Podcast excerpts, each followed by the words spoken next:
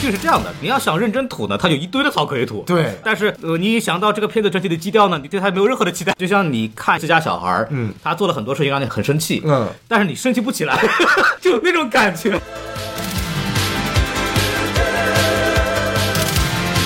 好，欢迎收听新的一集什么电台，我孔老师。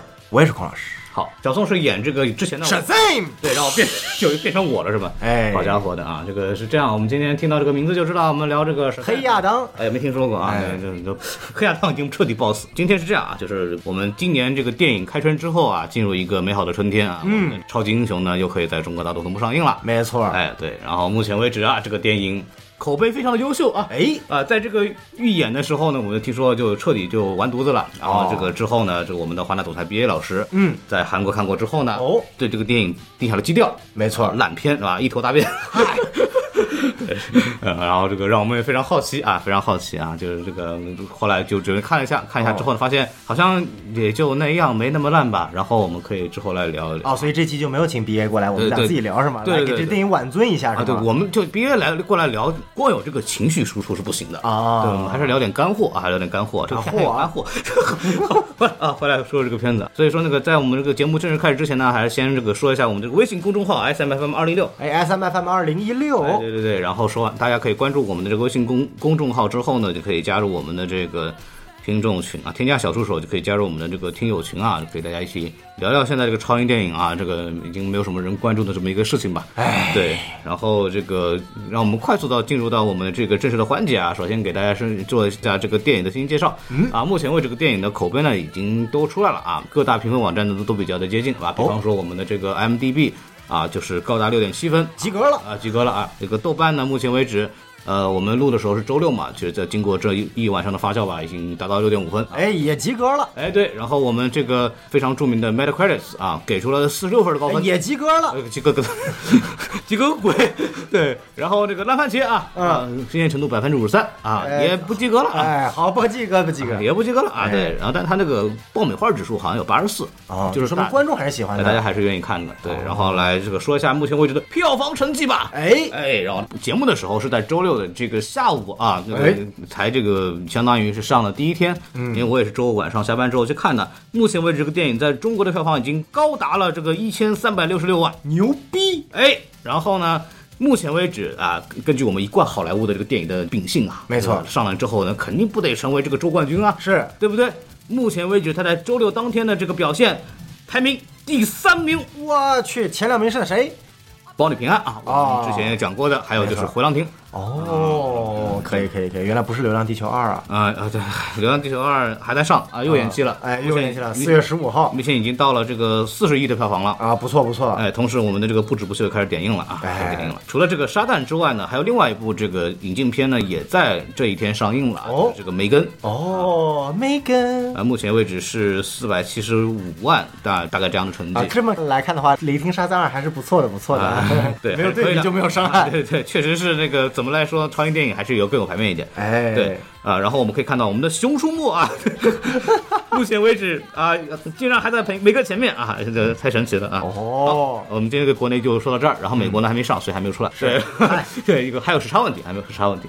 对，然后目前为止我看了一下，大概反正总体来说的整个票房的表现呢是比较一般的。没错啊，那对于好莱坞大片来说，你在首周末没有到这个票房冠军啊，基本上就说明这个片子基本上也啊，就那样啊，就就也也就这德行了，也好不到哪里去吧。对，然后来说一下主创吧。哎呃，这个主创呢，第一部、第二部其实没有本质的区别啊。导演还是大卫·桑德伯格，哎然后呃，之前就是拍那个什么关灯啊，对吧？哎然后再拍这个什么安娜安娜贝尔，安娜贝尔。哎，你还林娜贝尔是吗？最近刚刚去完迪士尼啊，被洗脑了。哎，嚯啊，对这个 安娜贝尔，然后后面就是什么沙赞了，对吧？哎是啊，第二部他他这之前是那个温子仁手底下的这么一个人了。没错，对，主创呢我们就不多说了啊，还是那么些人啊，也没有什么变化。唯一的变化就是演那个大姐玛丽的那个女生也开始演自己的成人版了。没错。对，就大概这么一个事情啊，啊。毕竟长得好看，好莱坞就是这么肤浅。啊，而且也长大了嘛，对吧？啊，确实是啊，非常大。就呃成年了，合法了。啊，对我 说你在说什么？对，然后主要说下反派吧，因为反派确实是新的啊，新的啊。首先就是反反派还是旧的可行。呃，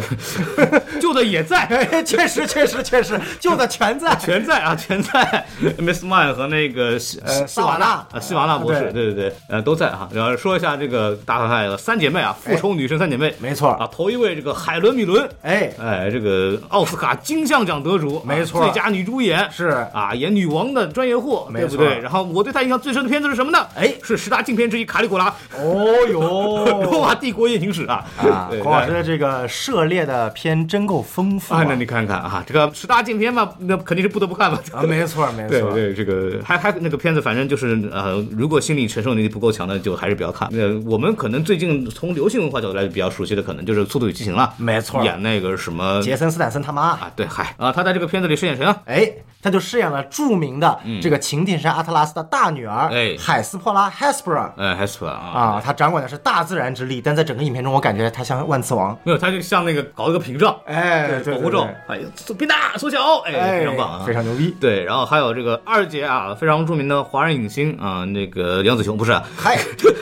没有没有没有杨紫琼的事儿啊，这个是刘玉玲，哎啊 Lucy Liu 啊刘 C 六啊，这个海尔兄弟的里边还专门给他写了首歌，对。哦嚯，然后呃，刘刘玉玲呢，应该是应该是比较早的一批的华人的影星代表了，没错。大家比较熟悉的可能是这个霹雳娇娃，哎。呃，她是算早期能在好莱坞扮演主流大片女主主角之一的这么一个演员了。然后还有那个什么，大家呃喜欢昆汀的话，可能都看过《杀死比尔》嘛，没错里边演一个日本的武武士刀。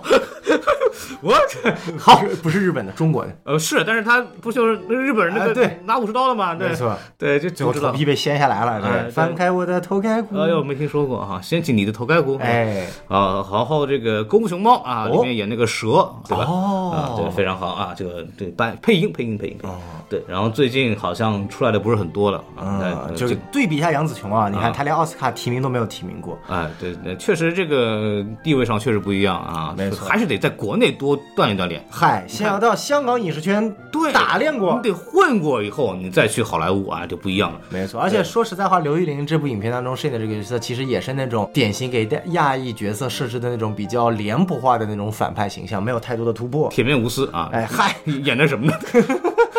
啊、然后就嗯很可惜，然后他在影片中饰演的就是阿特拉斯擎天神的二女儿啊、叫做 Calypso，卡利普索，对对对哎。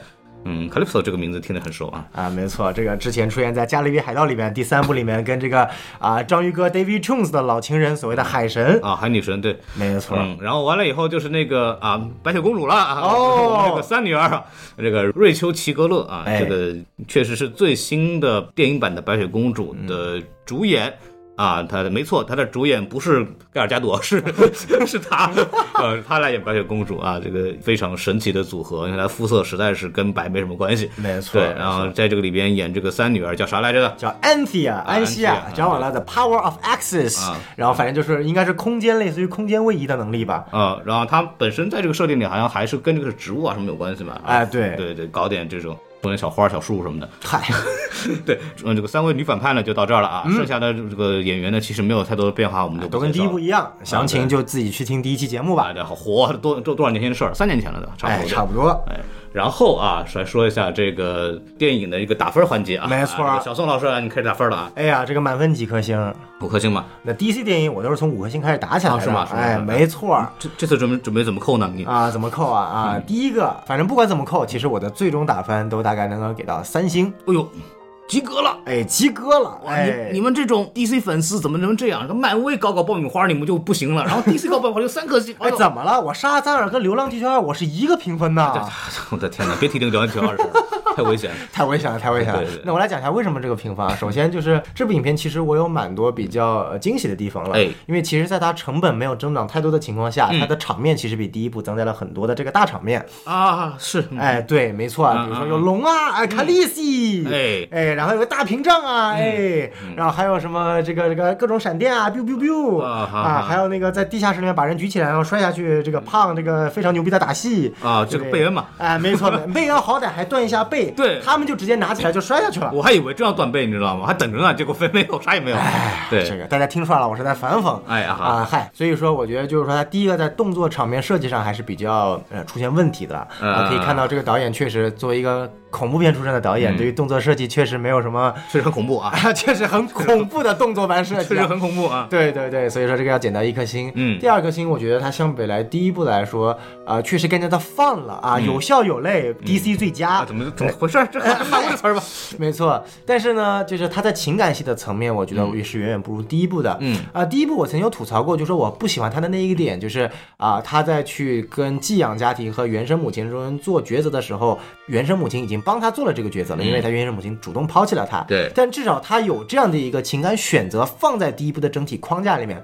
第二部他给出了一个非常好的一个前提条件，就是他马上要成年了，可能要离开这个家，对所以他心里非常的紧张，他想成为这个领团队的领袖来证明自己的能力。对但是在后期，包括跟反派的互动，到最后大决战里面，其实我觉得反而拉低了整个影片他在啊、呃情感意识层面或者说共鸣层面的一个探索吧，探索，我觉得比第一部要差。最后又变成了所谓的个人英雄主义，说你们都不行，我自己一个人赴死，然后就结束了。而且是剧本杀嘛，就是相当于就是那个反派把他们的能力吸走了，就剩你了。哎，对，就那就你了，怎么办吧？对对对，然后又是又是非常非常老套的。哦，魔杖是一个电池，只要让它充能，赋能爆炸就可以了。我感觉在无数个类似的这个爆米花的第三幕最后的大决战都是用这种方式结束的。可以看到这个剧本呀也是非常的偷懒对，啊。但是为什么没有给更低的星呢？一方面是因为他的演员阵容啊、各自的演技，我觉得相对来说还是比较满意的，尤其是小演员啊。然后呢，尽管我们刚刚前面吐槽过这个新白雪公主确实不够白啊，但是那个演员我觉得还是很好看的。没错。啊，这个然后包括大姐的演员也是非常好看的，哎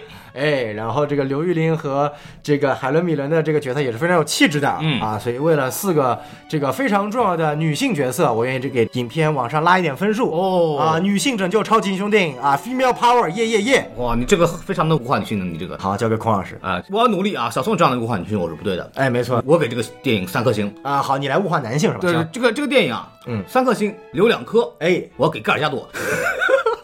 我都忘提盖尔加朵了，不好意思，不好意思，不好意思，不好意思，这个这个物化女性，我们彻底 吧。对对对，最需要提的我忘提了，我检讨反馈。盖尔加朵这个确实，你看，她不单是只是说她出现作为物化女性，没错她正儿八经作为主角的性幻想在里边出现了。没错啊，在里边跟他吃饭啊，跟他聊天，然后变成一个黑胡子老大爷，那个那个镜头够邪点的，果然是恐怖片导演能拍得出来。那个东西太神了，盖尔加朵怎么同意的？有点离谱。我觉得那个黑巫师的演员怎么同意的？这个东西是别人 PS P 出来的东西，就是那种感觉。太搞笑了。嗯，然后就相当于有人，就比方说那个巫师老头跟那个什么 PS 大神说，那个大佬大佬，能不能帮我把圣诞 P 好看一点？啪，变成这样。哇，没错没错没错是。这样，出来这么一个结果啊，我就觉得这个，哎呀，那个辣眼睛。但是神奇女侠本身确实是啊，尽显魅力啊，对不对？嗯啊，最后客串的时候，这个音响太响了，对真的太响了，真的，然后他做了一件也是非常物化女的事情。嗯你看，他拿了一根非常粗、非常大的棒子，然后哎呀呀呀呀呀砰，哎呀，男的就活过来了。对，然后那个白色灯亮了嘛，对，没错呃没错可以。了，可以了，又要说我们开车了啊。这个是电影的锅，跟我没有关系，跟孔老师没有关系。对对对，我啊们还是怪王老师啊，没有啊，怪啊，就是就是盖尔加朵确实在里边客串呢。那虽然不能说惊喜吧，但是对，因为他早就披露出来了，嗨但但是出来那一下还是很高兴的。但是他这个剧情，等一会儿再说吧。对 对，然后特别喜欢的一点是他本身呃定位很准确啊。嗯，我就是给小朋友看的电影啊，没错那完全没有走去看了呢？我们不是工作嘛？好悲催呀！这这这个工作嘛，对，但是本身这个电影它其实是在小朋友的这个视角角度来讲做的还是可以的，尤其我其实比较喜欢的，就跟小松说的那个优点也是缺点嘛，嗯，就他在呃青少年的这个情绪上的把控是是比较细腻的，嗯啊是有点的，他并没有说第一部原生家庭之后之后就下一步就直接开抡了，还没有，他还是找了一个切入点进去去做这个事情了，对，然后这个电影看下来很流畅，嗯，然后虽然说呃基本上这个剧情应该说全是 bug，就它已经 它不存在什么正儿八经的这个严谨的剧情的转折，基本上全是想一出是一出。但是它的主线非常的清晰明了，不像蚁人三一样非常的混乱。对，很复杂嘛，那个《对演员三》里面又有各种什么异世界，然后又几条故事线，然后又征服者康，哎然后就特别多。他这个片子里极其简单，对，非常简单。任务极其简单，没错对，然后就很很顺的看下来了，然后也不讨厌，大概是这么一个事情。嗯对，然后所以说给一个两点五到三颗星，我觉得还行吧。嗯、啊，但是你说这个片子是不是很值得看呢？嗯啊、对，就这样吧。这大荧幕上如果选的 IMAX 还是有有有那么点感觉的。咱咱咱实话实说讲，你这个特效特效对得起 IMAX 吗？呃 咱咱有有一说一，对吧？长津湖都能上 IMAX 了，他凭什么不可以？长津湖为什么不能上啊？你在说什么？凭什么不能上？特效做的烂，为什么不能上？对不对？有易烊千玺为什么不能上？就是真的是有吴京为什么不能上？对不对？来，我们进入优缺点环节。太危险了啊！回来、嗯说一说这个优缺点环节啊。哎，呃，这优点啊，优点接着往下说吧。哎我自己其实蛮喜欢那个刚刚讲的那一点，就是那个孩孩子的切入点，这个视角非常好。就第一步讲。他这个终于啊，就所谓找到他的这个归属感了。我有这个沙赞这个一个小队伍，哎然后我有这个养父养母啊特别喜欢，然后融入进去。过了几年，然后慢慢的主角成年之后，他他有一个问题，他第一个问题是他成年了，这是个现实问题。对就是成成年之后，就意味着政府不再会给这个领养儿童的这个补贴，对意味着他的养父养母要自己贴钱进去养他，嗯这是一个现实问题。第二个问题是。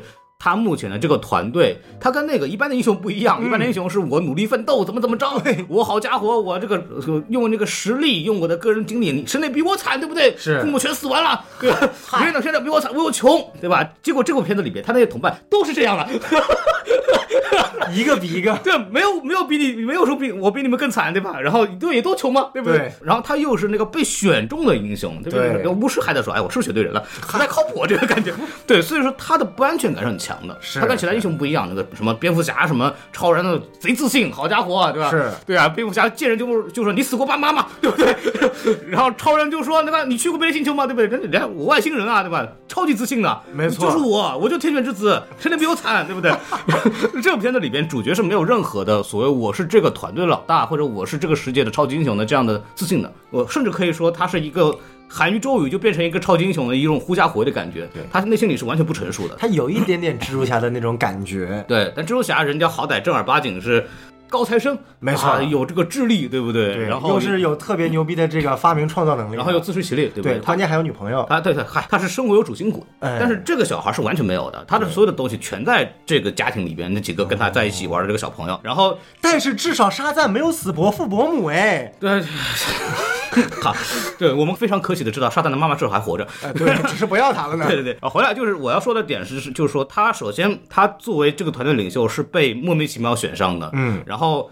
他唯一的这个说服力的是你们的能力是我跟你们分享的，他其实并没有展现出他比其他的那几个人有明显更强的能力，对，或者领导力，或对等等话语权。然后他，你看他那个大姐长得又好看，学习又好又聪明，对吧然后剩下几个人每个人都有各自有特点，是对。结果结果他这个完全就是觉得我到底凭什么领导这个团队？没错我凭什么留住这些人在我身边？是那我就要强行作妖，对吧？我就要去找存在感。哎那我觉得，那我是这个队伍的领袖。是不是很像各位听友在公司里的部门 leader 呢？啊，对，其实其实有这感觉，然后我要想办法、呃、展现出我的这个领袖地位，嗯然后让自己快速的成长起来，把大家都留住，那怎么办？我就得长期作妖，我就得开会，哎，对吧？越来越像了，对啊，对啊，这个老板每天一个会啊对，，都得开会啊，哎大家说说想法，我们复盘一下。没错啊会议不要迟到啊，不能早退啊，对吧？你们有什么事都得过来，对吧？凭什么你们有自己的生活，对不对？就得跟着我们来。对，就是这些东西嘛，就是这个这个是一个非常典型的一个呃，相对来说不自信、没有安全感的一个又被装到领袖这个位置上的人会有的心态。然后我觉得这个点是抓的很准的，嗯，这个点我是我是会感觉到，我是能感同身受到的。您是站在 leader 那个角度能感同身受得到，还是站在那个被参加会议的人 我？都能可以，我都有经相关经历，我觉得都是都是能感受到的。这个东西确实是抓的很准。这一块儿，嗯，如果他能够深挖的话，其实能做的比较好，但是实际上没有嘛。对，就比较可惜。但是是本身本身他能够去抓到这个点，我觉得是非常好的。嗯啊，我的优点就这么多。哎呀，坏！哎那我现在讲个优点啊就是我前面提到它叫有笑有泪哎，啊，对不对啊？首先我们来谈谈有笑，哪里好笑了？呃那确实比较好笑，啊我觉得比最近的漫威电影要好笑很多啊，是吗？啊，比如说这个大反派海伦米勒啊，嗯海什么海伦米勒，海伦米伦去读这个 Billy Batson 写给他的那一封所谓的那个信的时候，哇，真的太搞笑了。嗯就是当这个大反派啊，又是八十多岁的老奶奶嗯。啊，一本正经的读了一堆人在那边各种添油加醋啊，什么像 Chat GPT，就嗯。那个笔很像 Chat 对 GPT，对有没有？对对？就我觉得真，因为他拍那部片子的时候肯定还没有 Chat GPT 嘛，所以说这个东西出来之后就感觉特别像那个笔，就是尽管它也是人工智嗯。能，但它也是人工智障，就把你所有写的东西全部写了下去。纯。听写，对对对，然后大反派读的时候就感觉你部门 leader 读了一个你用 Chat GPT 写出来的工作汇报，就哦，原来是这个样子。它像那个什么那个电话会议，电话会议之之后，完了有直接生成语音记录嘛？对然后没有经过这个 修改和那个什么整理之后的东西出来，就直接拿出来念。然后这个时候哎还有评论呢，一边一边写一边评论，哎这个东西哎很牛逼哎我 我觉得这个很好的，就那种哎我这个多帅都都是这样的。这个是的这一段是好笑的，这一段是很好笑的。没错没错，这一段的这个笑点我觉得还特别的准、啊。然后后面其实，在每个成员之间的互动，我还是比较喜欢的，就是他们这一家小孩儿，我觉得他们的这个互动的那个反应还是不错的，嗯并且基本上每一个成年的这些角色哎都能够把。小孩角色的性格基本上复制到位一点，嗯可能那个黑人的，就是那个小妹妹的成年角色演的有稍微有那么一点过，嗯但是呃，咋咋呼呼的，有点咋咋呼，但是整体的效果我觉得都还是很好的。所以说，从小孩的演技来说，我觉得是 OK 的。对，我觉得大姐尤其是啊，大姐的成人演员对她这个小孩的那个状态的这个复制，简直一模一样，你发现没有？您看我想说话吗？您要不要查一下演员表？两个人可能是同一个人呢。第一部不是，第一部 第一部那个演员，那时候可能演员还小嘛，对对，然后成人版和那个什么小孩儿是不一样的，这一部就是一个演演，没错，没错。然后我觉得有一个点，就是既然说到了，我想说，就是演小孩 Billy Batson 的这样的一个演员，他的情感的丰富程度和演技其实是完爆演成年 Shazam 的这个 Zachary Levi 的这个水平的。扎克莱维本身还是一个声名在外的演员呢，但是为什么就是你能感觉到 Zachary Levi 他的这个演技？你是可以感觉到他没有去想凸显这个角色的矛盾性，他只是在用一个大人演一个小孩的童真，然而反而这个小孩再去演他面临成年的时候遇到的种种的矛盾，他有可能他的不自信，这些所有的东西其实都是通过这个小孩他的演技和他想表达的东西，尤其是他跟他的那个养母之间那个道别的那一幕，尽管那幕很短，他的编剧也很 cliche，但是小孩内部的演技是 OK 的，是 OK 的。我看采访说，那个小孩是专门研究过很多，就是类似于有就是这种经历的 PTSD 的一些研究报告、介绍和视频，然后专门去揣摩那一段他当时这个角色所在的这个心理状态的。嗯。啊，然后，然后你可以看到 Zachary Levi 永远就是哟嘿，好帅，好酷啊，哇哦，就啊，怎么说呢？就是感觉轻松的戏都在那个成年版的沙赞身上，对，然后所有的重头戏全放在小孩身上了对。但其实小孩的戏份也没有很多，反而 Zachary Levi 是所有的宣传核心重点，包括影片大部分的戏份也给他。对所以这个也可能也是我们谈到的这个呃，可能就转到缺点了，就谈到就是他的情感点为什么不够丰富。对就是他把大量的戏份放在了成年这个角色身上。啊，然后包括我觉得最大的一个失误就是三个反派的设计啊，啊，因为我们知道以前说这是 DC 的反派，不管怎么样都还是有点魅力的。哎，那个刘玉玲白腿魅力魅力吗？演员有魅力，角色没有魅力。哦就他角色的塑造上，你就不知道，因为你本身三个角色就已经够散了。如果就算我们不算安菲亚，他跳跳反了，对不对？就算海伦米伦和刘玉玲两个角色，Hespera 和 Calypso 啊，然后这两个角色，这他们的从动机非常的简单。然后到后面其实是没有太多的这个延伸的，然后突然海伦米伦大姐就说啊，其实我就是想重回天界，惹恼人界，然后她的角色弧就停在这里，然后就被干死了。你别别提了，安西亚怎么转到人类那边的，谁知道呢？啊，就是他爱上了 Freddy 嘛，对不对？对呀，纯真的爱情，一个六千多岁的老老神就爱上了一个十五六岁的小男孩。那个养养母还吐槽你，为什么你们都喜欢年龄这么大的女生？哎，谁不喜欢？我也喜欢啊！呀呀呀！哎，学姐谁不爱呢？对不对？天哪天哪，就是我我是感觉这个有点强行。草率了一点吧？对就基本上没有任何的铺垫了，可以说。没错，没错。整个影片其实给到最多的戏份的是刘玉玲这个角色，也没有，就她就是一个完全被复仇驱动的、没有核心驱动力的一个纯反派工具人的角色。嗯然后她所有反派之间的互动，也没有跟主角他本身的这个心理的这样的一个所谓的一个困境造成一个内外的对比。啊，两个是完全就是到了最终一幕，就是我要打败你，然后拯救人，嗯，然后就结束了。他是并没有去解决他所谓的这样的一个心理的困惑。他最后是怎么解决的？就是他的养母告诉他，就算你成年了，你永远我也是我的孩子。就是整个影片的一个矛盾点都因为这一句话去解决了，跟反派是毫无关系的，现实问题都没有解决吗？那后来啊解决了，解决了。到到后来进入这个正义协会，对对对有保障了。没错，然后最关键的是一开始这个影片打动我的是，就是大姐跟他说，就是我们的养父养母都 barely 能够担负得起我们的这个房租了，对对，然后我已经成年了，所以我先要去打份工，然后一起去支援这个家庭。你也快成年了、啊，你好好想想吧。对，高考刚报哪个志愿？嗨。然后结果影片到中段的时候才发现，原来这套房子已经养父养母买下来了，啊，就是这个矛盾点就这么结束了。就是 What the hell，就是本来如此深刻、如此现实、如此能够让我共鸣的点，在影片中段因为一句笑话说：“哎呀，你把我房子毁了，这可是我买下来的。”什么？你们俩居然买下了这个房子，就结束了。对，这个是一个问题。还有就是你刚刚讲的那个，我本来很喜欢的那个青少年领袖的这个挖掘点呢。对，然后。他最后的这个解释是：第一啊，你自我牺牲，当然牺牲是合理的，对，就是你说你要你要作为这个领袖，你其实什么都好像不能够比别人更优秀，但你起码你是最对这个团队负责任的，你是最有牺牲精神的，当然你也能当，但这个本身是一个老生常谈的问题了，对，而且他这个牺牲的玩法也。怎么说呢？就是超编里边，超人拿这个矛捅那个那个东西的时候，也是那个东西。对，就我们都看过了，也没有什么新鲜的这种牺牲的办法。第二个问题可能就是他巫师讲说，你愿意非常想当然的就把你的能魔法分给分给别人，嗯，所以说你跟别人不一样。但是这个东西是第一步的事儿。对。对，就是你，他已经不是第二步要去讲的问题了，没错。对吧你用第一步的理由来去佐证他确实适合当这个领袖，我觉得他也是不合适的，没错。就你这这这部电影这个目的在哪儿呢？对吧？是的，是的，嗯，就就很可惜。对这几个问题，我觉得都还是蛮严重的。然后我觉得除了我们刚才剧本和人物层面的，我觉得还有一个问题就是呃呃特效，呃，就特效怎么说呢？就是很便宜，很便宜，尤其是那个龙的特效啊，这个还是有点问题了。包括第一幕在大桥的一个片段，就是你明知道你特效没有那么有。有钱，你为什么还要拍这么多大桥的特写镜头来彰显你没有那么有钱呢？哎，哎，我这就卖惨，哎，我们是个小成本制作啊，大家可以努力一下。仔细看一下，多小成本来，我给你沿着镜头，让你让摇着镜头给你看一下这个这个大桥的裂缝，它断开是有多么的不真实。来，来，来再看一看，大家看一看哦。哎我操，就是怎么说呢？就是那个地方就感觉特别的无语。嗯。啊，当然也能够理解，就是他这一部的成本之前网传比第一部多了很多，但其实也只多了一千万。确实，你可以说他用一亿千万的成本拍出这个片子，确实也是恐怖片的导演啊，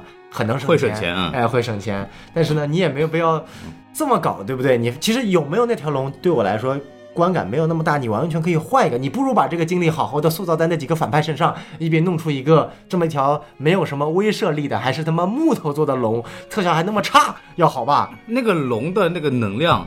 连小朋友都扛得住，对呀，那个 Freddy，那你不能这么说，这个 Freddy 还是很屌的，这个 Freddy 绝对是 DCU 最屌的人了。你看 这个混沌之力啊，小丑都不能接受都要屈服的人啊，他可以轻轻松松的屈服，而且轻轻松松的抵抗。然后这个龙的威慑之力啊，蝙蝠侠都不能能够抵抗的，他居然也能抵抗了。最关键的是什么呢？告诉我们，就是说希腊上古神啊，就这，哎，就这就这，啊，怪不得被人类的巫师就这么给封印了啊。嗯，这个，但这个我觉得最离谱的是什么呢？就是这个最后的那个结尾啊，这个神奇女侠过来，对，也不知道他干了啥，随便一弄复活了啊！不都说了吗？撸了一下棒子就活了嘛。不，这对咱们刨出生理卫生的问题啊，哎呀，就说这个本身这个剧情设计，那神奇女侠的这个维度得多高？嗯，大家都是神的孩子，为什么差距这么大？对啊，就何必呢？对吧？就感觉这个神奇女侠直接就死而复生了。对，那个棍子在这个本来里边那个还要巫师在那儿念啊，这么东西把它弄活，神奇女侠随便弄就好了。哎，那。而且神奇女侠还只是半神啊！对，你不像那些那个什么呃，刚刚我们提到这些安菲啊，那些他们都是全形神啊，他们是泰坦的那个孩子嘛，理论上。对啊，对啊，对啊。那泰坦我们知道，那宙斯的父亲还是泰坦呢。哎，宙斯的父亲还是这个克洛诺斯，也是泰坦神的，阿特拉斯也是泰坦神的，所以我也没能理解，就是为什么安菲亚还在。他本身也流淌了神的血液，要么就是这个在 DC 的神话里面这个改过了，泰坦和这个所谓的奥林匹斯神是两个完全不同的神系吗？啊，那也搞不清楚。啊，所以说这个，当然这个我们也可以之后再具体点聊。好歹沙赞二做到了一点，就是他补足了神奇女侠一的一些剧情的疑点，比如说为什么奥林匹斯众神最终陨落了，到底是为什么其他神全都不见了？嗯啊，这些点没有想到，居然在沙赞二，就是我居然没有想到的是，DCU 拍到现在，沙赞这个 IP 是出了最多系列的，它出了三部，沙赞一、沙赞二和黑亚当，然后它补足了 DCU 最全的世界观，你能敢想象吗？沙赞。居然补足了 DCU 最全的世界观和最多的系列电影，Bravo DCU，太棒了，嗯，而且它可能是唯一一个既有神奇女侠又有超人客串的系列。讲道理，第一部还有蝙蝠侠公仔呢。哎哎呀，我的妈呀！啊，里面还提到过海王呢。哎，全了，很全很全，可全了，可牛逼了！我操，可全了！我的天哪！我操！我天！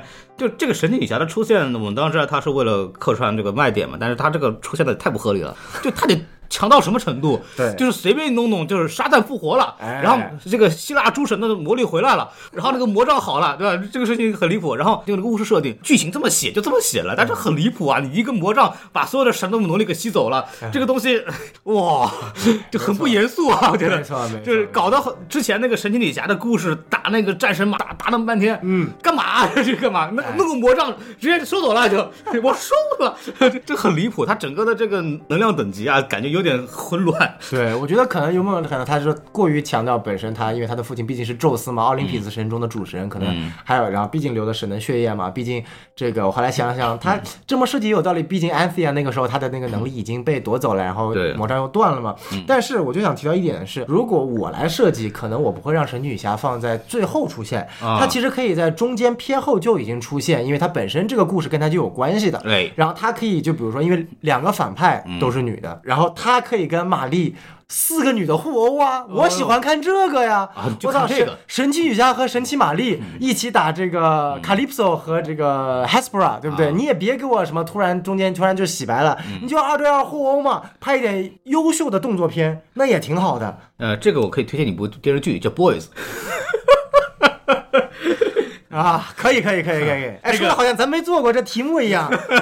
啊，这个很过瘾啊！哎很那个不就是我们超级英雄粉丝想看的东西吗？没错没错，对女性互殴对吧？对，最理解这个东西的就是他们呀，没错 boys 呀，哎对对对最理解我们这个癖好的就是 boys 嘛，对哎，对对，所以我就觉得，就是说，它其实，在设计上还是有点相对应的问题啊，哎对吧？所以我觉得，我孔老师还有什么缺点要补充？我觉得这个这个打戏啊，这个 咱又提到打戏了，哎 这个打戏啊，嗯，就是他部分学了超人，哎，哎，对，然后部分就没了，就 就这，然后里边那个为了省钱很努力啊，为了省钱，你看他们为了他们执行任务啊，每次都凸显一个笑点嘛，就是他们每次救完人之后就把那个建筑物给毁了，啊。对，但是毁怎么毁的从来没拍，啊，为了省钱，对对吧？然后那个打架就是哐，我拿一个东西往那一捅啊，结束。哎，对。然后摔人就是举起来，摔下去，对。举起来，摔下去，摔了四次，我记得很清楚，在那个地下室那场打击里面。早早的把剩下那几个人魔力失掉，然后他就就让他们没有那个特效可以去使用。嗯对然后在那个救人那块儿全是闪电侠特效。哎，对对对，咚咚咚咚咚咚咚，那个也不需要什么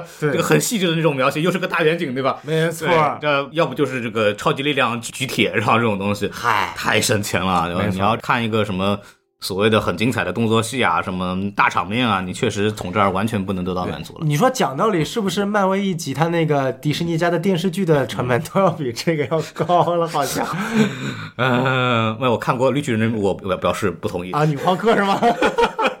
哎，别看女浩克特效烂，人家经费高啊！啊，那钱花在哪儿了呢？演员吧。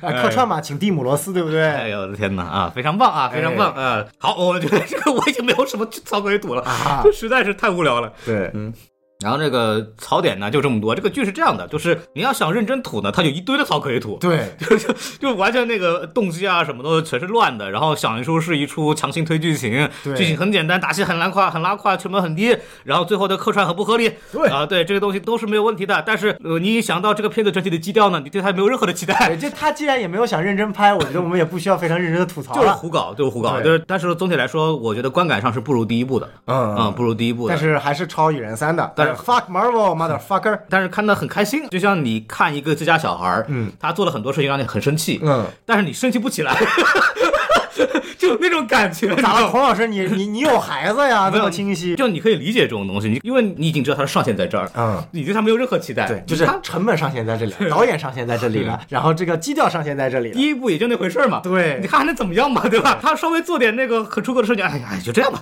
挺好的啊，挺可以了多可爱呀，对不对？就就这样就结束了。可能我们就把它类比成那种北美的那种小成本的二级喜剧片，大概那种情节，只不过它是超英题材的而已。何必那么认真呢？对对对，是这样。你看，相比来说，你要对比的话，你看《蚁人一》这种类型的电影里边，其实《蚁人一》是做的最好的，没错对，然后呢，《蚁人二三》就放一档次，然后《对沙赞一》可能也还可以，但是《沙赞二》不行了。对，反正就是啊、呃这种类型的片子上限也就在这儿。就是没有找清楚自己定位，就你你就安安心的拍一个小成本的一个喜剧超级英雄片就可以了，对不对？你也不是扎克施奈德，对你没有那么能力霍霍那么多钱也不赚钱，对不对？整什么大场面？哎，没错儿，对你要是有大场面，你直接花钱拍那个异世界，那么多门呢？对那么多门没打开进去。对呃那那些片子第一部里边不是有那个伏笔吗？对什么鳄鱼头，对吧？那些人都有，结果第二部啥也没有，对鳄鱼头都不出来了。对，比如说你打开门，发现对面站着一个蓝色的这个机器猫形象，然后说，哎，这个任意门怎么没打开，穿越到三次元了？对，我就觉得第二部反正受制于成本，可能还有疫情的关系吧。总体来说，这个整个这个怎么说呢？它的这个格局啊，确实是跟第一部比，并没有拉高多少。嗯，多的那一点点钱呢，再放在所谓的大场面，但是它相比真正的大场面电影呢，又做的很不够，导致它就不尴不尬的片子。没错，对。然后我们来说说完这个的话，我们来说说这个一些补充设定嘛。刚刚小宋哎老师也讲了，这个片子的这个补充设定啊，很丰富、哦啊，很完整，哎啊，DCU 最佳。哎，没错，对，我们来聊聊这个这个比它这个里边的有一些设定吧。嗯，那么首先要不要说一下这个三个这个女儿的这个问题啊？啊这三个女儿应该是一个新角色吧？我觉得漫画里面其实没有他们这个东西。啊，没错没错，就是这部其实蛮让我惊讶的一点是，他没有选取传统中沙赞的一些反派，嗯啊，尽管可能出现在了彩蛋里面，串了客串了嗨嗨啊对，然后但其实这个所谓的这几个反派都是希腊这个神奇体系下面的，理论上是属于神奇女侠的反派，嗯，然后这三个反派呢，漫画里面本身是没有直接的对应的啊，因为这三个角色不管是 Hespera，嗯啊，还是这个所谓的 Calypso，还是 Anthea，在原版的不是什么原版，就是在原来的希腊神话里面，嗯。都多多少少只是跟 Atlas 这个擎天神是有关系的，哎但不一定是他的女儿。嗯为什么说不一定呢？是因为根据不同的，比如说有荷马史诗，比如说奥德赛，然后等等不同的题材里面，它有会相关的变化。嗯对啊，但至少是 Hespera，它的原型叫做 Hesperus，他嗯们是专门守护这个所谓的这样的一个金苹果的一群湖中女妖，一群 nymph 的这样的一个设定。金苹果乐园，嗯哎，没嗨，没错没错啊。然后像这个所谓的呃 Anthe 啊、Calypso 啊，都是有一定联系，但是并不直接有指示到是 Atlas 的女儿。啊那这部它其实为什么说它做了跟 DCU 的世界观的设定呢？嗯就是 Atlas 是希腊神话中的这个擎天神，是泰坦神系中的一员。对那本身我们知道希腊中最强的这个主神奥林匹斯神宙斯的，他本身的或者说大部分奥林匹斯神，他们的父亲母亲都是泰坦神。嗯啊，比如说宙斯的父亲是这个克罗诺斯，对，然后我们知道大地母神这个盖亚也是泰坦神，嗯啊，那这样的话其实就跟我们的神奇女侠这个体系有一定的这样的一个关联性了。所以说神奇女侠她在这部电影当中，尽管那个情节客串是不合理的，但它本身这个概念客串是很合理的，而且在漫画中。也曾经出现过沙赞和神奇女侠互殴，因为为了各自的神系而战的这个互殴的这样的一个大事件啊，曾经是出现过的。所以说，并且这部影片当中也合理的解释了神奇女侠一提出来的问题：为什么希腊诸神全部都陨落了？原来有一个黑人巫师啊，召集了一批人类巫师议会，把他妈希腊希腊神的那个奥林匹斯神山给封印了。这个巫师也过于强大了。我操，这个 Shazam 这个巫师还是很牛逼的。对，啊，当然，这巫师的设定啊，在漫画里面它是多种多样的，我们就主要讲讲这个重启之后的。哎，这个重启之后的这个巫师议会啊，非常的牛逼。嗯它不仅在第一部里面，就是也是原版的新五朝之后的漫画，它哎囚禁了这个七宗罪，哦，对？吧？啊，第一部里面也出现了嘛。嗯然后七宗罪在漫画里面的原型其实。不仅仅是所谓的天启的基督的七宗罪，嗯它是来自于三号地球的七个类似于的这样的一个灯兽神兽，你可以把它类似于这个我们主世界的这些灯侠的那些神兽，所以说是非常强的这些存在、啊。然后同时呢，沙赞作为主系的这样的一个巫师，他本身是在统领整个呃多元宇宙的有一个协会叫做精华会里面是五个成员中的一员的。那这五个成员有谁呢？有每次都非常强，但每次都死得很惨的幽灵哦啊，然后有这个犹大啊，魅影默克嗯啊，然后有这个天赋啊，就是达克赛德的亲哥哥天赋哦。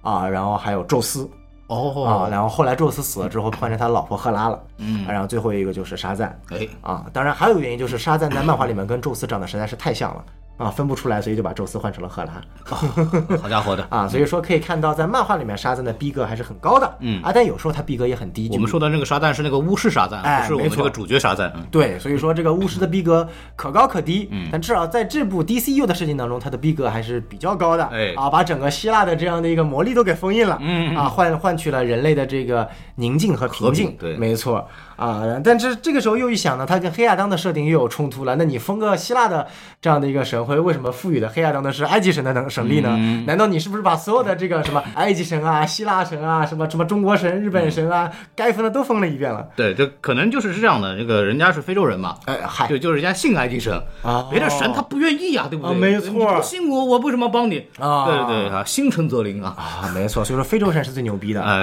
把这些其他的什么北欧啊、东亚呀、whatever 基督啊神该封全部封了一遍。还还有报神呢，对吧？那是漫威的事儿啊。哎，对，嗨啊，所以说这个就是在这个层面我们可以看到，所以说沙赞二是给到了特别多的这个背景知识。哎呀，还虽然都乱的吧，哎嗨，然后它包括里面中出现的很多的那个怪物啊，哎，全都是属于这个希腊神话中曾经存在的。比如说 Minotaur 就是这个牛头人的这个形象啊啊。啊，比如独眼怪兽 Cyclops，嗯。啊，然后比如说这个阴神女枭 Herpy，嗯。啊，这些等等这些怪物全都是出现在专门出现在希腊神话中的各种奇珍异兽。可以专门提一下，里面有一个那个狮头龙身蟹尾兽。哎，对。啊，这个在这个传说当中是一个非常强大的这么一个怪兽，然后它同时存在在《哈利波特》里头。哦。对，哦，然后呃，到这个《神奇动物》的第三部里头的那个纽特的哥哥哦。啊，被关到一个那个忒修斯嘛，被关到那个、那个哦，洞穴里边，不是有那个大蝎子尾？哦，对对对，那个地那个东西其实它就是那个呃狮头龙身蝎尾兽的这个名字，但是它那个在神奇动物里边其实好像就哦就是一些蝎子。就是个蝎子，就是我也不知道为什么弄成这个样子。对，因为它在哈利波特里边其实是有重点描写的，嗯，就是当时这个法案里边就为了这个救巴克比克他们看那个危险什么动物伤害人类的法案，哦。然后里边就有一个说啊这个叫狮头龙身蝎尾兽啊这个东西、呃特别好啊，当时他们就把它放了，因为它故意伤人什么东西的。然后他说后来为什么把它放了，是因为实在没有抓住它，所以只能放了。它跟那个巴克比克那个 跟不太一样。嗯，然后这个里边本身有叫人头龙身蝎尾兽的，有叫狮头龙身蝎尾兽的，反正都有。这个确实是我在电影里边第一次正面的看到这么一个形象，我也是蛮激动的。对，就尽管它的特效比较烂，对但是好歹它至少出现了哎这样的一个生物，我觉得还是蛮有意思的，是对吧？然后我最后想聊聊就是关于这个沙赞，因哎为我们知道沙赞这部当中，它明确的解释了它沙赞的六个这个名字的来源嘛，嗯每个英文单词，第一个 S 来自于所罗门格兰迪的智慧，啊，不，不是所罗门格兰迪，是所罗门的智慧啊，这个所罗门也是来自于非常有智慧的国王，嗯，其实到这部影片到最后，我也没看出来这个智慧到底传承给谁了。这到底是那个女生还是那个大姐还是谁啊？啊，反正我觉得这个大姐是有，呃就是自始至终都挺智慧的。然后这个 Billy Batson 呢，自始至终都都挺蠢的是这样的，我觉得啊，啊。除了 Billy Batson 之外，都挺智慧的。没错没错，那个他的最最年轻的小妹妹也很有智慧呢，用彩虹糖制服了独角兽呢哇，那个独角兽我也没搞明白咋回事儿。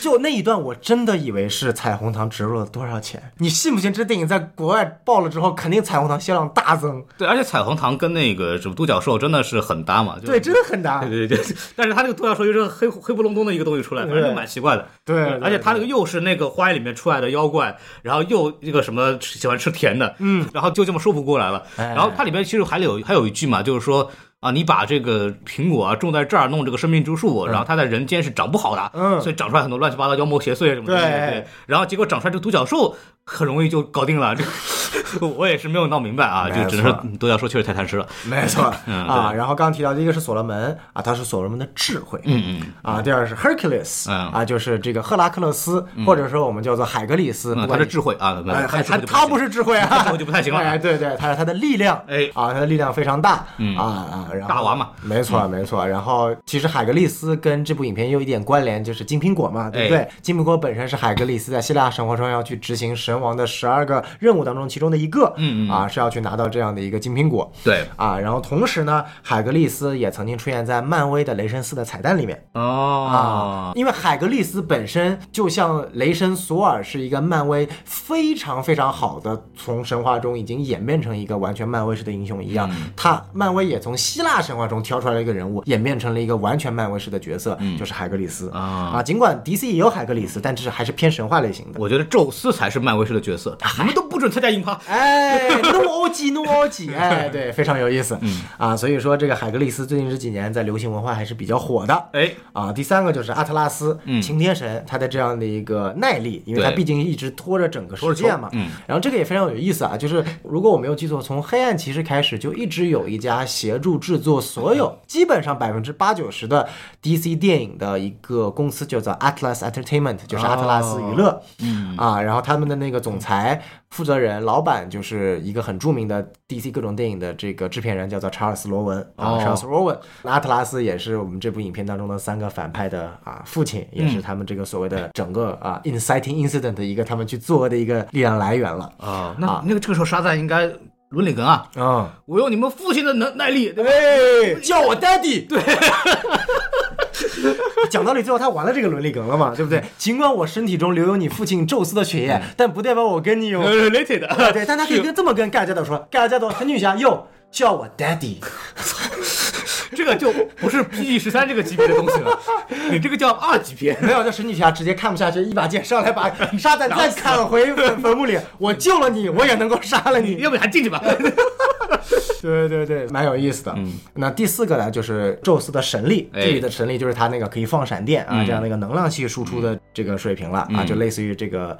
呃，嗯雷神索尔的能力了。对，第五个呢，就是我们非常熟的阿基里斯。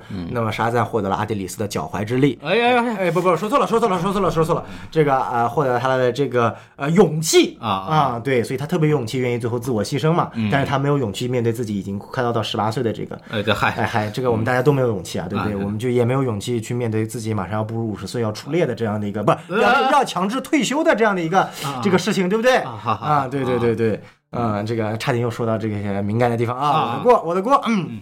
然后第六个呢，嗯。啊，就是一个非常有意思，就是莫丘利，哎。啊，这个 Mercury 它的这个速度，哎，这个它影片一开始它有对比嘛，就是说，哎呀，已经有一个穿的红色的，然后速度还比我快的，是的闪电侠。哎。但非常有意思的一点呢，就是啊、本身在 DC 里面的这个神奇女侠故事当中也有莫丘利出现嘛，它本身就是速度之神，速度特别快，并且在 DC 新五十号之后的二号地球的设定，二号地球闪电侠的来源就是来源于、不是来源于神速力，而就是来源于莫丘利。杰加里克，对对对对，所以说这是一个非常有意思的点。所以为什么杰加里克那个头盔上有两个小小的翅膀翅膀？这个翅膀其实就是啊、莫丘利的这样的一个象征。嗯嗯啊，所以说这个就是啊沙赞的神力来源六个来源。哎，这里给大家简单科普一下。好，非常好，我们来可以说说这个彩蛋这部分了。哦就是刚刚讲了很多这个漫画的一些来源，可以说说这个彩蛋啊。这个本片的这个客串是非常有意思的。没错，啊，除了这个神奇女侠盖尔加朵之外呢，这可能是神奇女侠最后一次出现在 DC 相关的电影里面去了吧？呃，不是神奇女侠，神奇女侠后面一定还会再有的，只是盖尔加朵快没了。对，就盖尔加朵作为神奇女侠，没错对对。然后有个非常有意思的客串呢，就是盖尔加朵在这个《速度与激情》系列啊是有这个出演的，啊，唯一一个到这目前为止还没有复活的马上就复活了，啊十里面不就有了吗？呃，目前还不不知道有没有呢，但有有有有，哦，有有有，确认了，哦，牛逼牛逼啊，对对，十里边好像是有的，因为那他妈速度与激情到底死过谁啊？我懵了，全都活了，只有保罗沃克死了，对，是保罗保罗克在里边里面也没有死，里面也没有死。里面也没有死，对，就是，唉，操点非常精准，到底死过谁？我全复活了。真的超级英雄，真的超级英雄。哎，盖尔加朵在《速度与激情》里面演过吉赛尔，然后这个里边我们又可以看到啊，Billy Batson 是看过《速度与激情》系列的，没错，对他看到盖尔加德的时候，没有觉得很神奇吗？对，而且他看到海伦米伦的时候，也没有觉得很神奇吗？对，而且还是对着海伦米伦的这个角色说的这句话。对。我觉得编剧一定是懂梗的。对，然后他说这个我看过《速度与激情》，我们重要是 family。哎。就是海伦米伦说，我当然知道，我当然知道，哎。Yeah，我哎，耶耶耶哎，Meet my family，对对。对，唐老大上，我有两个儿子都被他那个弄过去了。对，然后这个黑亚当懵了，我到底属于哪个 family？我又是黑亚当，我又是《速度与激情》里面的那个，嗯，笑死了。对，然后包括这个导演那个大卫桑德伯格嘛，首先对。导演个人是有客串的，没错，那个被一个 harpy 举起来然后摔下去的一个胡子男也蛮惨的。对，然后还有就是他的怎么说传统异能了，哎。呃，安娜贝尔。对，放在那个里头，作为一个儿科学家，在自己的诊室里面放了安娜贝尔，对，也也是很离谱。很离谱。对，然后包括还有他的老婆，对吧？嗯，在里边扮演这个听着歌被拯救的那个大大妈，没错，就一开始在这个高架上面，嗯，然后这个还有一个滚刀老婆，哎。又一次出现了啊！嚯滚刀老婆连接所有的宇宙，哎没错没错。漫威的老王一样，啊，或者漫威的 曾经的尼克弗瑞，现在的老跟王，老王一样，哎，对，天眼会，天眼会，对对对，说错了。，Argus，对天眼会，然后黑人大妈的手下，没错。把这个各种英雄招一到，不是正义联盟，是正义协会。啊，没有不对，是复仇者型 Avengers Society，然后这里边会会有意思，吐槽说，同时出现两个那个正义协会很奇怪。对啊，你们就不能换个名字吗？对这其实全是也是梗。他第一个提到叫做权威协会、（Authority Society）。Authority 本身也是 DC 的一个很重要的组织，是来自于野风暴的啊。其中最著名的成员就是我之前提到的这个模仿超人和蝙蝠侠的，但是确实结婚的这个五阿波罗和午夜战士。然后 Authority 本身也是作为滚导 DCU 第一阶段的其中的一部电影。哦，啊，这个非常有意思。然后 Avengers 刚刚就不用提了嘛，对不对？也吐槽一下这个继乐高蝙蝠侠大电影的这个呃 Iron Man sucks 之后，再一次公然挑衅漫威。我相信啊，有这个东西，我相信迟迟早有一天，DC 和漫威一定会一起拍电影的，我也是这么觉得的。他们呃毕竟超级英雄已经进入黄昏阶段，没有，活儿可以整了。我觉得他们该整该整这个活了。该整活了，该整活了。没错，对。然后还有一些，比方说导演的话，他之前拍的那个短片《Lights Out》的那个女主啊对吧？也是在这个里面客串的就是他老婆嘛。啊，对，对就是他啊，就是他，对，非常好，对。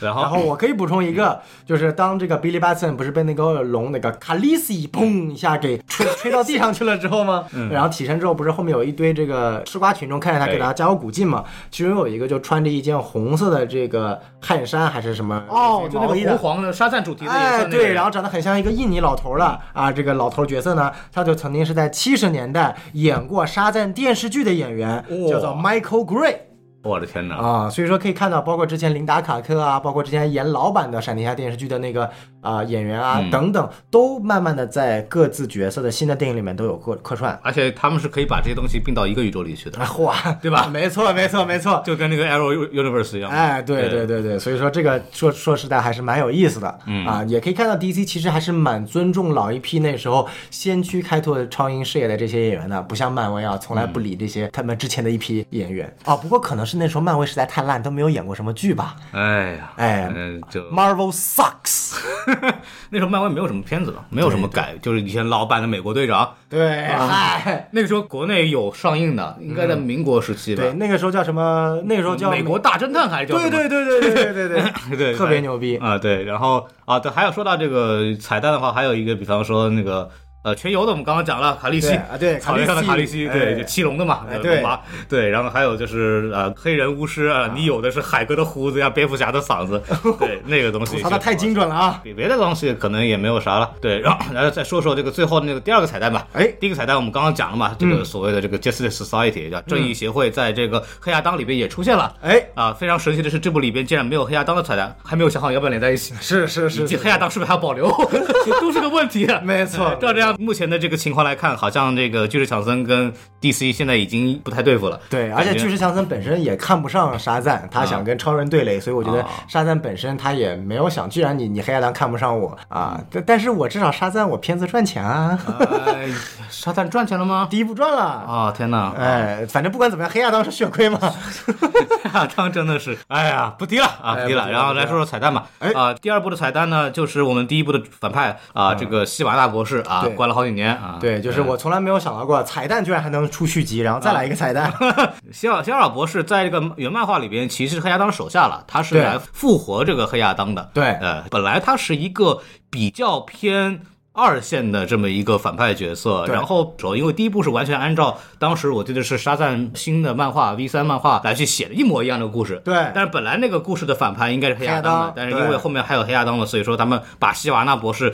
提到这个 故第一部的这个反派的主角色里边去了，然后在这个第一部里边，最后第一部的彩蛋里边呢，还有一个东西叫 Mist Man，嗯、啊，叫迷斯满，对吧？哎对。一个小虫子，对。啊，这个照理说它是也是一个有点像那个什么，有点像布兰尼亚克一样的，啊就那种就是那种自己虽然说没有什么能力，但是他脑子特别聪明，对。啊，这么一个角色。然后他在第二部的彩蛋里边又出现了，没错。啊，西马呢跟他说啊，你这个第一部你就跟我说你在忙，你第二部怎么还在忙忙什么呢？他说你第三部就知道了。哎，这个也算是一个场外的那种小吐槽了，对对不对对？然后我觉得这个点其实可以补充一下这两个角色啊，第一哎个是希瓦纳博士，其实希瓦纳博士是有非常重的历史地位的一个角色，他比大部分的 DC 反派都出现的要早。哎，因为他是可以说是最早的出现的一批属于这个超级英雄的反派角色的，嗯，他的定位有点类似于 Lex Luthor 之于啊超人，而他的发型也很像嘛。哎，没错没错，都是那种疯狂邪恶科学家。然后黑亚当的定位呢，更像是佐德将军之于超人。哎所以说一般我们之前提过两个英雄嘛，一个是完全相反，一个是黑暗镜像。那沙赞呢其实两个核心英雄，一个黑亚当，一个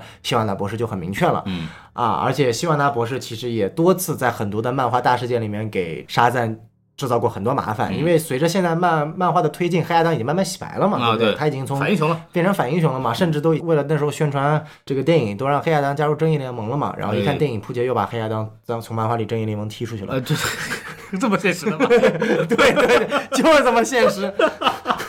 嗯，好的啊，哎，然后说到明斯满，明斯满这个角色呢非常有意思啊。别看他看起来只是小虫子，很弱，嗯，他在第一部的结尾有提到过，接下来他要去统领七界。嗯，七界呢是我们刚刚匡老师提到沙赞 V 三，也就是沙赞新五十二之后的第一个故事线，就是沙赞第一部的整个改编的这个剧情。对，然后由杰夫琼斯编写，然后杰夫琼斯后面写的第二个故事线就是沙赞带领这个他就是整个六个人小团队去勇闯七界的故事。嗯，然后每一界其实都有一个所谓的守护者，哎人界只是其中一个，有包括仙境界呀、玩具界啊等等七界。动物纯界啊，这哎，有点小动物那个，嗯啊，然后内部其实也引入了黑亚当，因为其实黑亚当跟沙赞其实他们属于一个队伍，加上黑亚当总共七个人，正好担任了整个七界的守护者的地位。哦，啊，所以说，但是因为黑亚当在 DCU 的定位实在过于蛋疼，他没有办法出现，加上这个杰夫琼斯之前又被杀扎斯林骂成这副样子，也懒得写后面的这个电影改编剧本了嘛。这也是为什么第二部的剧情就没有按照第一部的彩蛋结尾去排七集的内容，而是改成了这个所谓的三个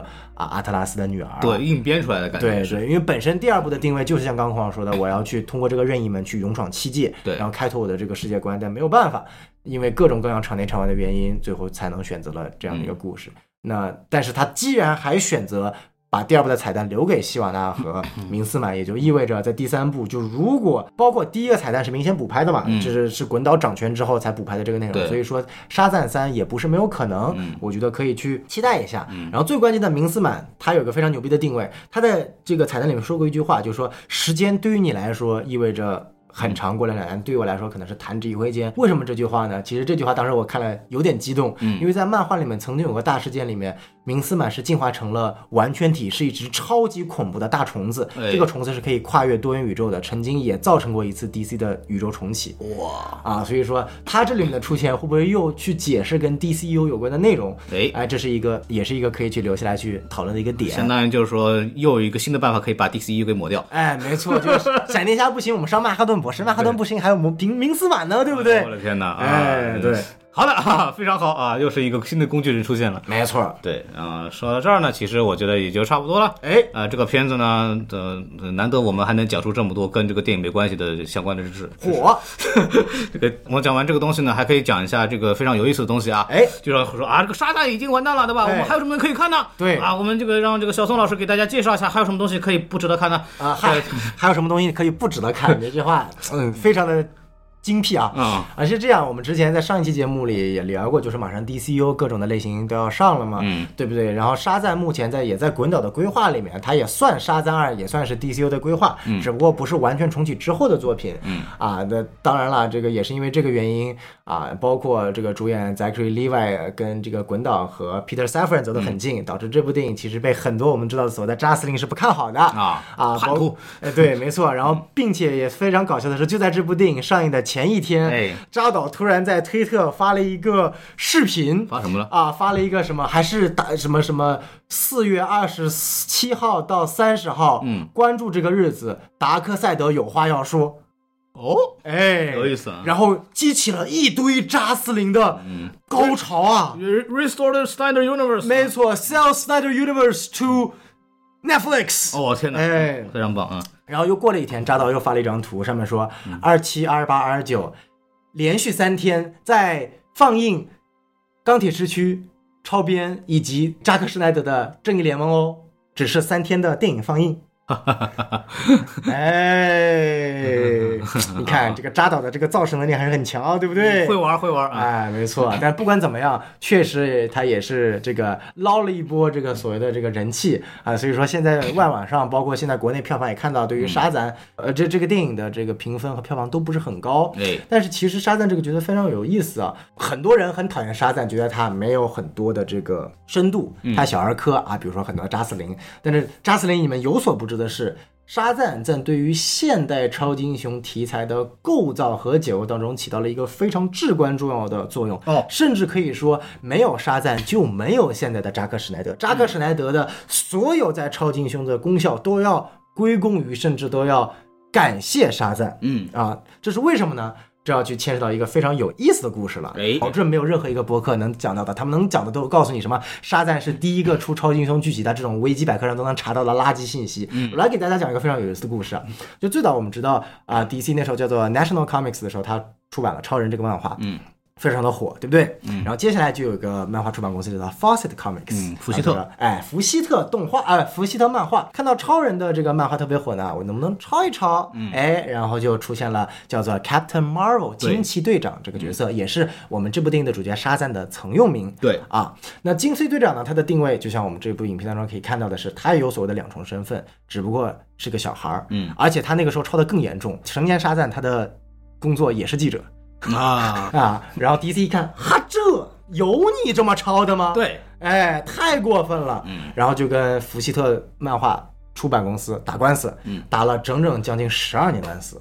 啊，最终福希特才准备把这个漫画部彻底给停掉了，嗯然后最终我们也知道了，被 DC 收购了，对然后惊奇队长复苏了。嗯。这个故事是一个前提大纲，嗯，但其实呢，更关键的出现在英国，哎，这个时候在英国呢，有一家出版公司，它专门做一件事情，它嗯。就把当时福希特漫画出版的《沙赞》重新引进到英国 reprint 之后，在英国发行。啊，发行它只干这一件事情，就是英国的这个福希特公司的发行方，他靠这个东西可以赚很多钱。然后结果福希特漫画倒闭了。不，干了，嗯，妈的，英国那个公司说奶奶的，我没东西了，哎，哎，英国人就是文雅，嗯文雅嗯嗯，，bloody hell，、对不对？然后结果没有办法，他找了一个漫画家。嗯，他又拿着沙赞的原型，哎又创作出了一个角色。什么呢？这个角色呢，叫做 Marvel Man，哎，漫威人叫惊奇人嘛，Marvel Man 啊，他也一样的，也是一个小孩儿。嗯。然后他说了一句话叫做 Kimota，不是 Kimoji 啊，是 Kimota 啊。啊，真的叫 Kimota，他就变成这一个这个这个超人。超人啊啊，叫做 Marvel Man 啊，惊奇人。然后他有一个小跟班叫做 Marvel Man Junior。啊，还有一个女 Marvel Man，反正就是三个人组成了一个小队，天天打外星人啊，就这卖的也挺好的，嗯。对不对？然后结果呢，大概又过了大概七八年，英国取消了对于美国漫画直接出版在英国的限制、嗯啊，就像今天这个中国的电影市场，这个让外语片又重新引进了这种感觉。但所有目前为止，我们国内也是的，所有的这个引进片都是这个华夏或者中影来去那个所谓发行代理的，对。就是不允许你，比方说华纳电影，你是不能直接。直接华纳的那个发行方就直接在国内卖是不可以的，对对必须得通过这个国内的代理。那么英国当时也是这样，对，然后直到有一天它取消了，那么像美国这个如是如潮的这个漫画热，全部都引到了英国，因为那个时候的 Marvel Man 惊奇人他还是黑白漫画。啊，而那时候美国漫画已经是彩色漫画了，是。那你看这漫威人怎么卖啊，对不对？降维打击，降维打击，然后就做不下去了。但是呢，做不下去就把他这个雪藏了。嗯，大概又过了将近十多年，哎，突然那个漫画编辑部决定重启这个漫画，嗯但是要把它交给一个稍微有点想法的人。嗯这时候英国就有一个年轻人，他是谁我先不说，有个英国的年轻人，嗯看中了这个题材，重新根据他的整个 mythology，他的这个内容重新编写了他的《经纪人》第二卷。哎，第二卷跟第一卷有个更核心的区别，名字一样，人物一样，但他一开始，他发现自己并不是一个超人，嗯他就是一个普通在这个城市里打工的一个记者。对，直到有一天，他突然做噩梦，因为他经常会做噩梦，梦到自己曾经当过超级英雄。嗯但是呢，直到有一天，他看到了一个显示屏，看到了 Kitoma 这个字，然后他喊了出来，嗯然后突然变成了所谓的超级英雄。啊他之前所有在 V 第一卷里面发生的故事，全部在映入脑帘。梦想成真了，对，然后他就回去告诉他老婆说：“哎，所有的故事，我那些做梦的故事都是真的。嗯，我真的以前是超级英雄。他老婆就觉得你那是你是个傻逼吧？我都嫁了什么玩意儿？他老婆不应该说走，跟我进屋，哎，然后结果这个故事到后面几卷的时候，才发现真正的真相是，他在第一卷发生的那些所有有趣的，跟他的这个朱尼尔和另外一个小跟班三个人打外星人去拯救世界的故事全是假的。哎，全都是植入的梦境。嗯他们其实真实的生活情况是，这三个人被政府的秘密机构绑架了，运用了外星的超能力去把他们重新改造成了三个超级英雄，作为英国那个时候去对抗原子弹的秘密武器。哦，并且他所有发生在第一卷的故事，全都是人工去把它植入的基于，为了能够控制这三个人，能让政府去控制这三个人。嗯然后这三个人知道了这样的一个秘密之后，决定掀翻整个社会。哦，然后这三个人决定要，因为他们真的是拥有超能力，相当于神的一样的存在了。他们看不起所有的人，他们废除了金钱支柱，他们可以让死者复生，他们把整个政府全部都倾倒了，形成了自己的国度，可以随意支配任何一个人。嗯，这个故事情节有没有特别的眼熟，特别的耳熟？听过，哎，所以说，呃，后来就有人问这个作者说，你为什么要完全把第一卷的故事全部改编，嗯形成第二卷的故事？他就说了，我是想讨论一个核心点：如果在现实英生活中真实存在超级英雄呢？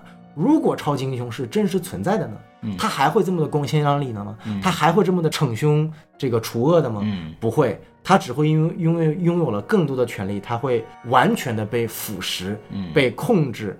我们人类就像蝼蚁一样。嗯然后这个故事因为第二卷的这个改编就火了。啊，但是这不管怎么说，这个 Marvel Man 这个惊奇人的故事，它还是就是呃呃 IP 啊、系列啊、文笔啊，包括那个作者那时候也年轻，他的文笔没有那么好，只不过这个概念非常好。嗯然后后来这个漫画也慢慢的就没有更下去了，对就换了其他的作者了。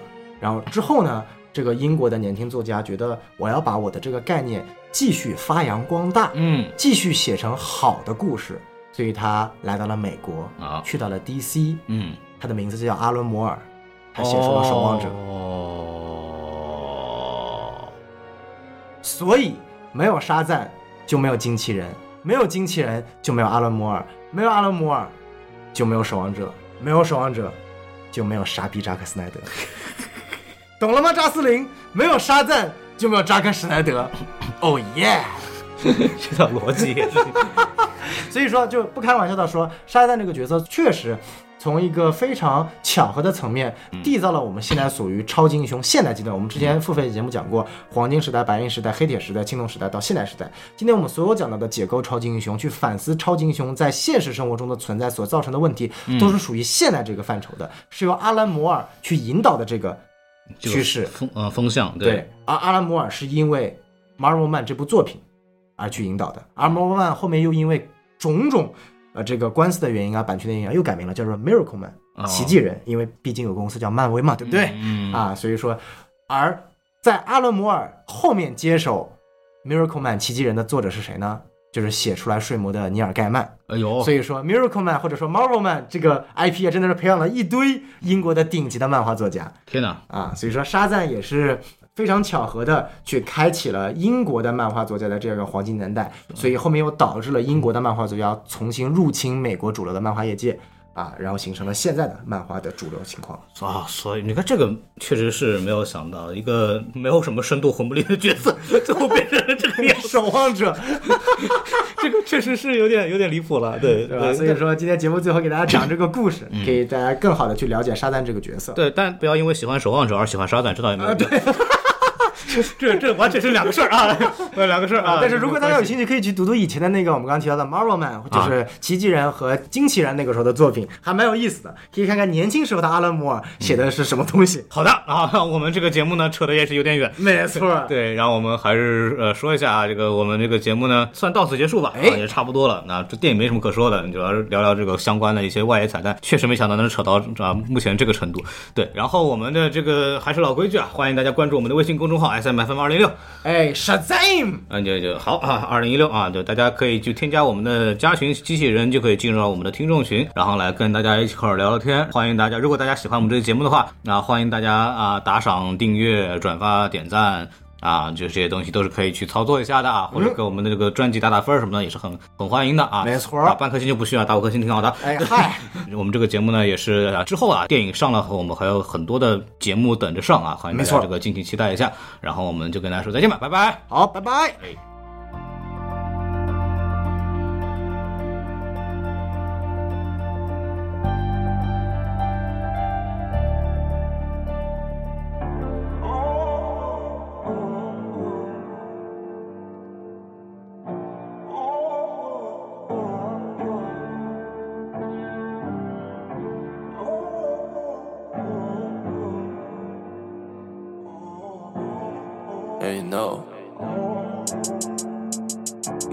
每个孩子都一样，我们都曾梦想长了，想要变得更强，不想他们看我笑话，都想要探索世界，所以从没想过回家。而有时天颠倒日夜，脑子冒出古怪想法。怀疑时间过太慢，But be careful what you wish for。希望他们叫我先生，而不再是你好小伙。已经很久没有哭过，不代表着深情笑我。在琳琅满目的都市，敌人和朋友都在交错。图我胡须生长，也为了看上去更成熟。现在口罩遮住胡须，因为怕被别人认出。自己看见世界地图，幻想有天能够征服。如今只想喂饱家人和猫兄弟，你得撑住。这世界变化太快，又没赶上这班飞机。听到一张专辑，自然勾起一段回忆。要藏起我的弱点，毕竟敌人还没归西。而憧憬他们的信任，至少没那么快痊愈。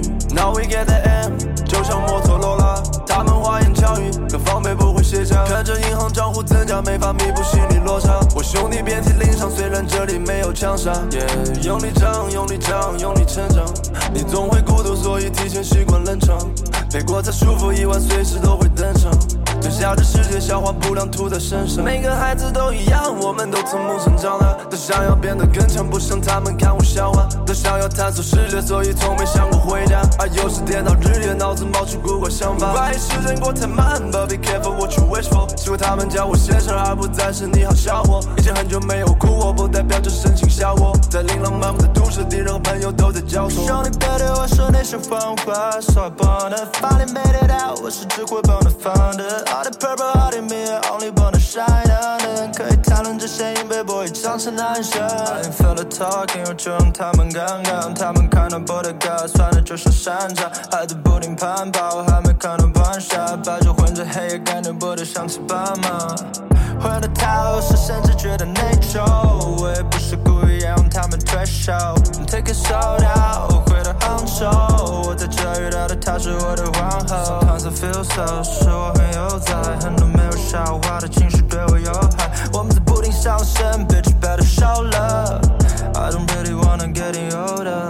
Ariana Grande 还有三双优雅，都和我一样大胆，还是我更优雅？从不让人知道什么让眼泪流下，别告诉他们十岁以为不再有家。还好妈妈的感性变成了我的冷静，我爸爸的稳定在我身上变很近。他们的分开让我的爱必须走很近，我们后来过得很好，让我更加有人性。见到那个胖娃，跟他说他后来比谁都棒，是对他命里每一天都有陌生人在说他胖，但他遇到兄弟组的团队名字避火塘，可惜那年心爱的女孩帮他提着往下降。妈妈亲爱的叫我小子，现在没人敢惹老子，下半身思考的少年做事不再不过脑子，皮肤还是不用保湿，睡觉还是八个小时，以前能呼就呼，现在绝对不会不了了。之。告诉文以为安全手机是我的上台方式，告诉拒绝我的公司，我的公司刚才上市，告诉我的妈妈她有她儿也有上海房子，告诉排外的上海老师排挤了上海王子。